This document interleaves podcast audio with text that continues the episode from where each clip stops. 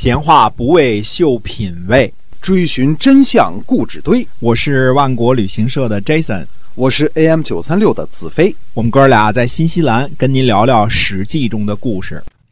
各位亲爱的听友们，大家好，欢迎呢收听《史记》中的故事。我们节目啊，天天为您更新，给您讲呢，呃，那个历史年代所发生的那些个事情啊。那么是由新西兰万国旅行社的 Jason 为您讲的。那么您如果对这个也想了解一下我们这个新西兰万国旅行社呢，可以搜索一下公众号，就搜“新西兰万国旅行社”，哎，是就可以找到我们了哈。唯一的这个每天南北岛发团的这个旅行社啊，这个嗯中文的。而且是嗯，中文全程的这个我们专业的导游会陪着您，给您最满意的服务哈。嗯嗯。那么上期呢说了说，稍微简单的介绍了一下老子啊。那么这次呢，我们说说孔子。其实，在这个春秋晚期的时候，那么已经呃穿插了很多孔夫子的故事啊，就一直在讲。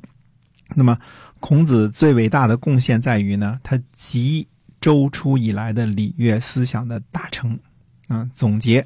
归纳发展出了一套强调君臣父子各安其位，呃，提倡孝道、注重礼乐的这个方式来安定国家和人民的学问，呃，后世的这个儒学所谓的啊，那么后世的儒家思想呢，就是在孔夫子这些理论的基础之上慢慢发展出来的。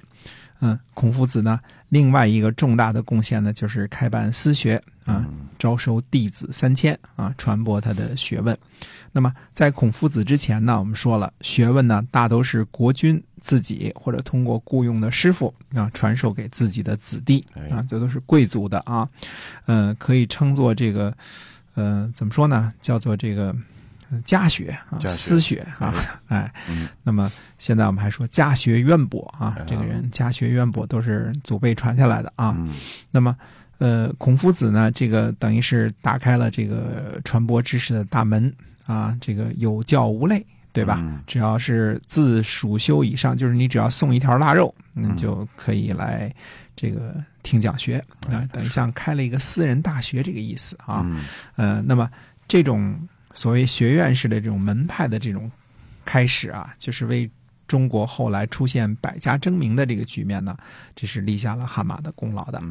那么孔苏孔夫子第三个最伟大的贡献呢，简单的说就是修书。那么，哎，主要是整理和编辑了《诗经》和《春秋》啊，特别是《春秋》啊。那么《春秋》一书啊，严谨精确地记录了历史。那么通过弟子左丘明的注释呢，呃，《左传》为我们呈现了一段这个精彩纷呈的中国历史啊。这个呃编年体的这种写作呢，也是历史撰写的通例。嗯啊，这个书中呢，对于文字的这个。仔细的推敲啊，既是文学这个文字的功底，呃，又呢彰显了孔夫子以礼为标准对于历史人物的这个褒贬啊。那么，嗯，《左传》呢因其精致而得以呢以这个弟子代代相传的方式呢流传在民间，让这份中华民族的这个瑰宝呢，呃，得以流传至今。呃，那么其他的这个流传不下来的典籍呢，大多数都在这个秦始皇焚书坑儒的时候就被毁了啊。这个后世的这个历史学家很难再达到孔夫子和左丘明那样的思想境界，呃，那个高度了，呃，拥有那样卓越的见识和那样炉火纯青的技巧了。呃，最主要的还是什么？后世到了集权时代啊。国君开始干涉历史记录了，嗯，强权之下，这个不是什么都能说的，对吧？很难这个再现秉笔直书的这种精神了。对，这个历史不一定就是真的原来的历史了哈。对的，虽然说《春秋》和《左传》呢，这个是至少是中国历史的巅峰啊。呃，前无古人，后无来者啊。孔夫子自己说呢，说知我者，其为春秋乎？啊，罪我者，其为春秋乎？啊，这个，嗯，怎么说呢？要我们做的这个《史记》中的故事，前差不多五百期的节目啊，绝大部分取材于《春秋左氏传》啊，绝大部分啊，这个都是《春秋左氏传》里边记录的内容。那么，呃，孔夫子到底有多么伟大呢？我们最方便的还是套用一句这个，呃他的弟子子贡的比喻啊，叫做呃高山仰止，景行行止，身不能至，然心向往之。啊，这个是呃子贡对孔子的这个这个赞誉的这个比喻啊，这个非常非常非常之伟大的一个人啊。嗯呃，我们前面说过呢，这个孔夫子的思想啊，被后世的儒生呢打包一起呢或与帝王家了。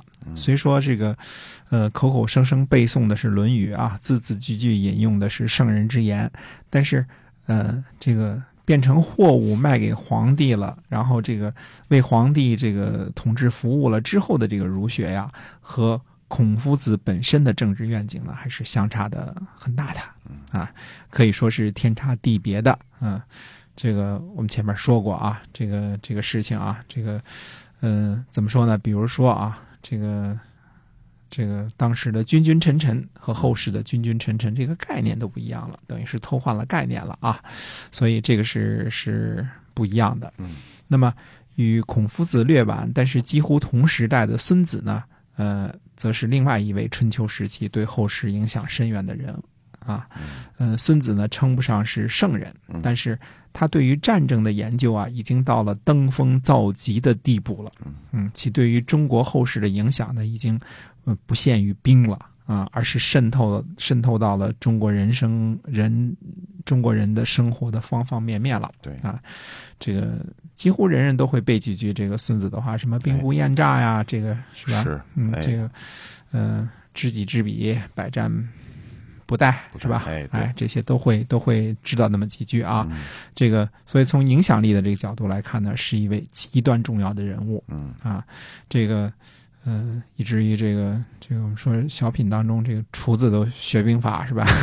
是吧？啊，这个顺便说一句啊，这个《孙子兵法》的这个英文的这个译文呢，在海外广为流传。孙子的名字呢，被翻译成孙祖啊，孙祖 T Z U 啊，不是我们现在汉语拼音的这个子哎啊，这个呃，而且呢，这个《孙子兵法》呢，并不是只是成为呃西点军校的教科书那样简单啊嗯，呃，西方的文化人呢，大都会引性引用一些这个《孙子兵法》当中的名句，呃，运用在实际生活当中呢，这个影响之深远啊，可见一斑啊。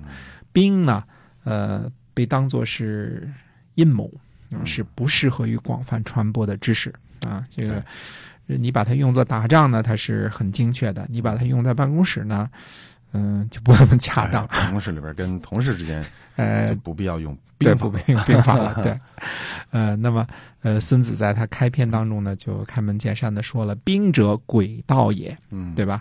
呃，兵或者兵法呢，是一门诡诈的学问。嗯这个兵不厌诈，因为战争呢是生死立分的较量，为了战争的胜利，可以无所不用其极啊！这就是这个这个兵法的这个真正的实质啊。